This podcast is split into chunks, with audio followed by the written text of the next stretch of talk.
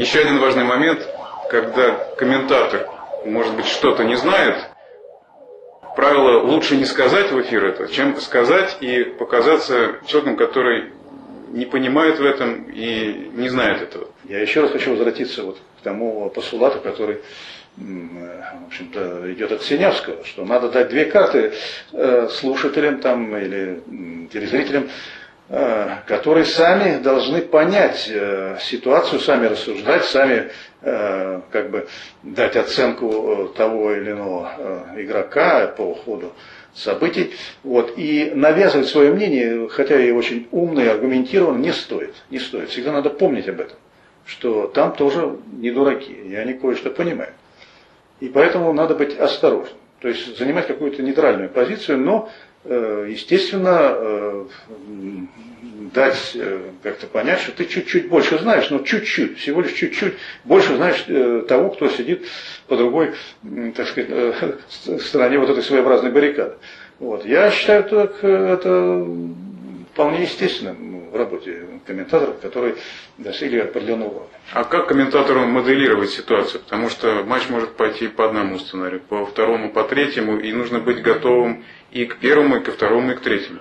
Э, я так полагаю, что э, тут нужно э, просчитывать. Просчитывать вот как бы весь сценарий. Сценарий предстоящего события. Я, Но это домашняя работа? Естественно. Я дома всегда э, делал э, массу заготовок перед тем, как выйти в эфир, там телевизионные репортажи большие, э, вот по два с половиной часа в эфире. Всегда, в общем-то, э, можно предполагать, что в ту или другую сторону событие может повернуться. И поэтому я делал все заготовки Э, и на этот случай, и на тот случай. Потому что импровизировать вот в таких моментах довольно сложно. Но когда ты дома сидишь и продумываешь вот эту ситуацию, и у тебя уже перед глазами есть какие-то определенные заготовки, именно э, как бы акцентирующие э, внимание слушателей вот на какую-то ситуацию, вот, тогда тебе легче ты можешь э, в дополнение того, что ты говоришь, вот э, взять за основу то, что ты сказал. Потому что ты смоделировал как бы эту ситуацию, что команда вдруг фаворит начинает проигрывать. Ну что делать? Надо как-то объяснить это. Какие-то, в общем, найти э, так, мотивы для того, что происходит. И вот это только можно сделать, подумав, посидев, так сказать, перед э, трансляцией дома и где-то, в общем-то, ну, смоделировать вот этот сценарий. Вот как раз это вокруг какой идеи строится репортаж, это линии поведения. Безусловно, безусловно, потому что в большинстве случаев вот эти заготовки не, в общем-то, не были использованы, потому что много было как бы, в корзину, но это было под спорем, это было той самой соломинкой, за которой можно где-то, так сказать, держаться, когда ты тонешь. Но здесь можно перегнуть палку в другую сторону – все-таки главное это игра, и если есть много комментаторов сейчас, которые пользуются заготовками, но эти заготовки, они как э, в печку дрова все время подкидывают, подкидывают и забывают об игре.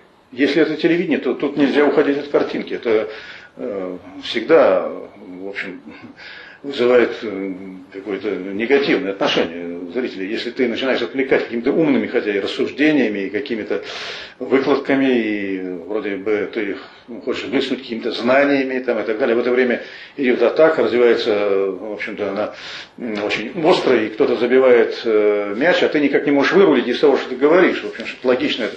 Это довольно, э, в общем-то, всегда спорные моменты, нельзя очень э, увлекаться вот э, этими рассуждениями. Все должно в пропорции быть, абсолютно. Все зависит от того события, которое происходит в данный момент.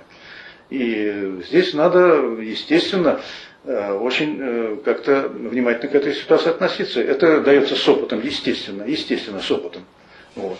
Но надо быть готовым к любой ситуации, к любой, я еще раз хочу подчеркнуть. Как сказал артист Валентин Гафт, при подготовке к репортажу. Ответственная безответственность, имея в виду, что нужно ответственно подготовиться к репортажу, а репортаж вести легко, и вот та э, проделанная предварительная работа, все факты, они будут всплывать по ходу репортажа, сами по себе. Ну, это все зависит от человека, который у микрофона. Я еще раз э, хочу подчеркнуть, что э, надо очень серьезно работать над какими-то элементарными вещами. Прежде всего, это должно быть знание предмета, то бишь спорта. Вот. Надо, конечно, обладать фантазией, фантазией, находчивостью, знаниями русского языка в первую очередь. Голосовыми данными тоже. Если ты хочешь работать по большому счету, то здесь над этим надо очень серьезно работать. Вот. И тренироваться, тренироваться, тренироваться, где-то наигрывать вот какие-то э, такие вот э, моменты, где нужно эмоционально окрасить то или иное событие. Вот. И поэтому это большая работа.